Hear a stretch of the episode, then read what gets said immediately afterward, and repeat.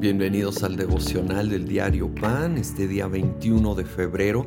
Continuando con nuestro estudio de los hechos, llegamos al capítulo 21 y eh, Pablo va rumbo a Jerusalén y leemos en el versículo 8. Al día siguiente salimos y llegamos a Cesarea y nos hospedamos en casa de Felipe el evangelista, que era uno de los siete. Este tenía cuatro hijas solteras que profetizaban. Y aquí quisiera hablar poquito del legado de servir a Dios. Felipe era de los siete. Si volvemos o recordamos en Hechos 6, habla de siete personas que fueron elegidas para atender a las viudas, para servir alimento a las viudas. Y Felipe fue uno de esos siete. Y fue fiel, fiel, dando alimento, sirviendo en lo práctico su fidelidad en servir a Dios en algo práctico, algo detrás del escenario, le abrió puertas. Luego en Hechos 8, él es un evangelista llevando el evangelio a Samaria, siendo usado poderosamente allí. Y aquí, mucho tiempo después, encontramos que ahora tiene cuatro hijas y las cuatro están sirviendo al Señor. ¿Sí? Qué increíble legado y bendición el tener ahora a sus hijas siguiendo en sus pasos, sí, no sirviendo exactamente en la misma rama. Lo importante es sirviendo en el llamado que Dios tenía para ellas. Y cuando nosotros decidimos poner al Señor primero y servirle en cualquier aspecto, en cualquier aplicación de ello, sea en algo muy público y dentro de un ministerio, sea en algo muy privado, sirviendo en casa, sirviendo en aspectos que nadie más ve, pero Dios sí ve. Créeme que de allí ya lo estamos honrando y de allí Él va a abrir aún mayores puertas para servirle.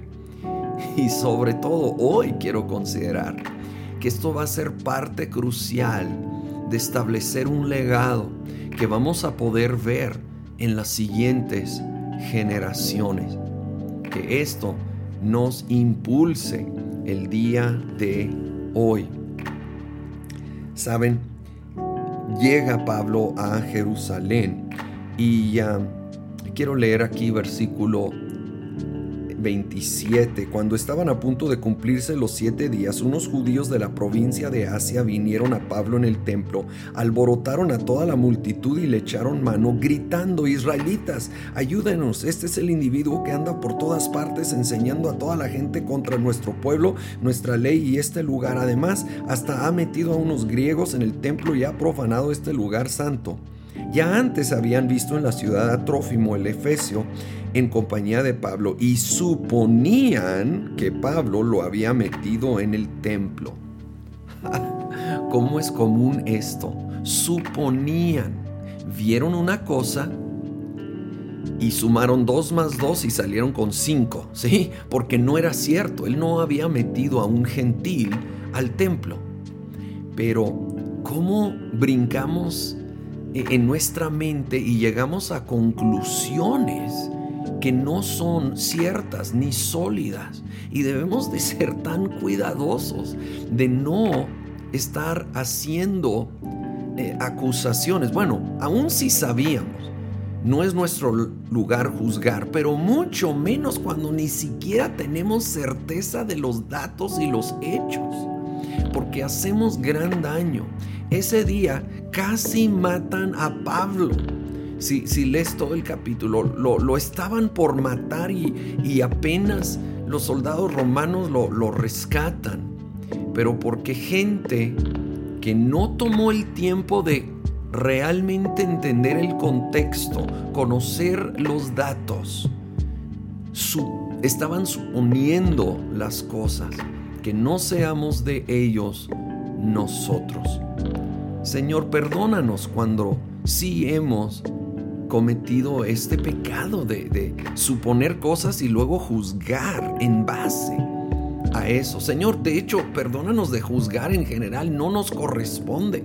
Señor, estar viendo la, la astilla en el ojo del hermano en vez de tratar con la viga en nuestro ojo.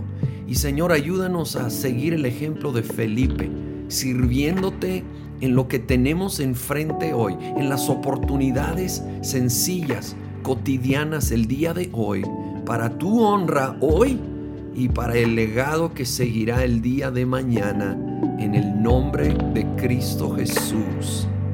Amén.